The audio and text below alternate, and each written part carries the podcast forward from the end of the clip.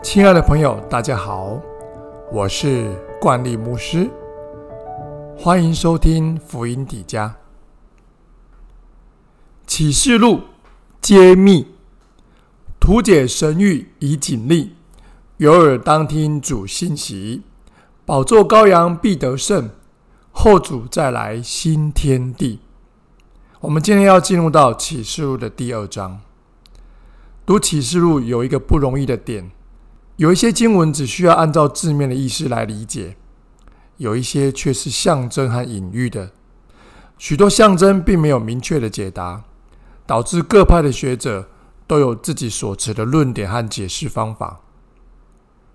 即便如此，我们还是不用太过于担心，也不需要过度的解读经文，只要带着单纯信靠的心，相信就能够掌握其中的核心信息。给以弗所教会的信。称赞以弗所教会劳碌、忍耐，并能够分辨出假教师，但是鼓励教会要找回失落的爱心。对以弗所教会的责备，就是他们把起初的爱心阿嘎贝对上帝神圣的爱离弃了，可能是指失去对信仰最初的热忱，或者是因为试着要试验使徒的真假，要保持信仰的纯正。而失去了起初对弟兄的爱心。以弗所人努力工作维护真道，却失去了爱心，似乎是许多人都会犯的错。行义过分，或拿着吹奏神圣号角去挞伐铲除异己，这都并不是上帝所承许的爱。很多时候，我们为了坚持真理，却失去了爱弟兄的心。这是给我们的提醒。信仰这件事情跟学习知识不一样，有时候还会退步走回头路。基督就在此命令悔改、回想、行起初所行的事。有些时候，我们是不是比初心的时候还不如呢？这是对我们的提醒。给士美拿教会的信，基督表明了解士美拿教会在苦难的处境中间。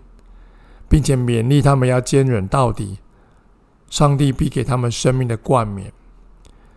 施美拉教会的信是七个教会书信中最短的一封，但内容只有嘉许跟称赞。初代教会面对信仰的逼迫，对上帝忠心，有时候得要付上极高的生命代价。我们所信的神，我们所信的耶稣基督，已经复活了，他胜过了死亡。现今他活着，直到永远。所有信的人，因着逼迫而殉道，相信我们都必与基督同活。给别家摩教会的信，称许教会在苦难而且有人殉道的状况下，还是坚守信仰。责备教会中有人随从尼格拉异端的教训，要求教会悔改。这里提到有撒旦的座位之处。别加摩是一个兴盛的异教宗教大本营，官方在亚细亚推动皇帝崇拜的中心，而宙斯的祭坛远远看就像一个大型的宝座，敬拜宙斯的祭坛就在别加摩这个地方，远看就像是一个大宝座，所以有提到撒旦的座位之处。巴兰的教训，巴兰没有公开违背上帝的命令，却用各种方法做出一个顺服上帝的外表，实际上是去完成自己的目的。利用表面的借口以掩饰自己，其实是挂羊头卖狗肉。这可以说是巴兰的记号。能够吃到隐藏的玛纳，就是能够与弥赛亚的国度有分。这里的白石是进入永生的保证。基督徒在今世如果不妥协，不与异教分享吃祭偶像的之物，来世就可以得神所赐天上的粮食。给推亚推拉教会的信，鼓励教会有许多的好行为，但是责备推亚推拉教会，他们容让败坏的女先知。教导信徒吃祭拜偶像之物，行奸淫。基督定义要用疾病跟死亡来攻击这一党人，并鼓励不随从这些教训的人要坚持到底。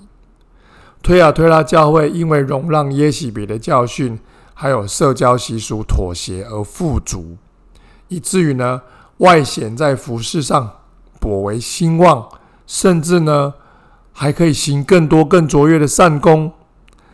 但唯有那位查看人肺腑心肠的基督。他看透，他知晓人心深处是否真实的悔改。这世上成就多么大的善功，但主知道我们的动机。善功再大，也会有过去的时候。可是那真实的爱主、讨上帝喜悦的动机，却存到永远。耶稣在这一章里面，分别给以弗所、士美拿等世间教会不同的启示，鼓励他们各自的优点。同时也劝诫他们各自的缺点，但其中有一句话却是共有的，那就是圣灵向众教会所说的话，凡有耳的就应当听。亲爱的朋友，感谢神，他留下给我们宝贵的信息，赐给我们可听的耳，使我们可以在这里领受真理，并且因着真理不致失丧。让我们彼此鼓励，常常留意、谦卑聆听神的话，相信无论是肯定或是劝诫，都是上帝爱的带领哦。各位朋友，欢迎收听这一集的福音提家，我们下一集见，拜拜。